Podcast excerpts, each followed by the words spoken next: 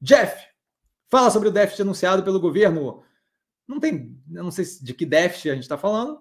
A gente, se teve algum déficit na conta pública nesse período agora que foi anunciado, eu não vi e não é o tipo de coisa que pontualmente eu paro para avaliar. A gente tem o, o que interessa é o fechamento do orçamento no final do ano. Então a gente vai ter aí períodos que tem é, algum nível de receita versus despesa maior, outros de receita versus despesa menor. O que interessa é o orçamento fechado do período como um todo, certo? Ali é que me interessa o, o déficit primário, o fechamento com déficit zero e por aí vai.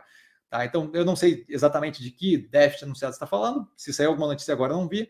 E não é o tipo de coisa que eu paro para olhar o pontual específico.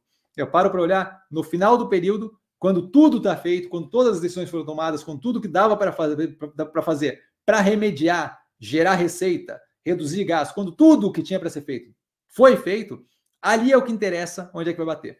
E ali a gente ainda não está lá.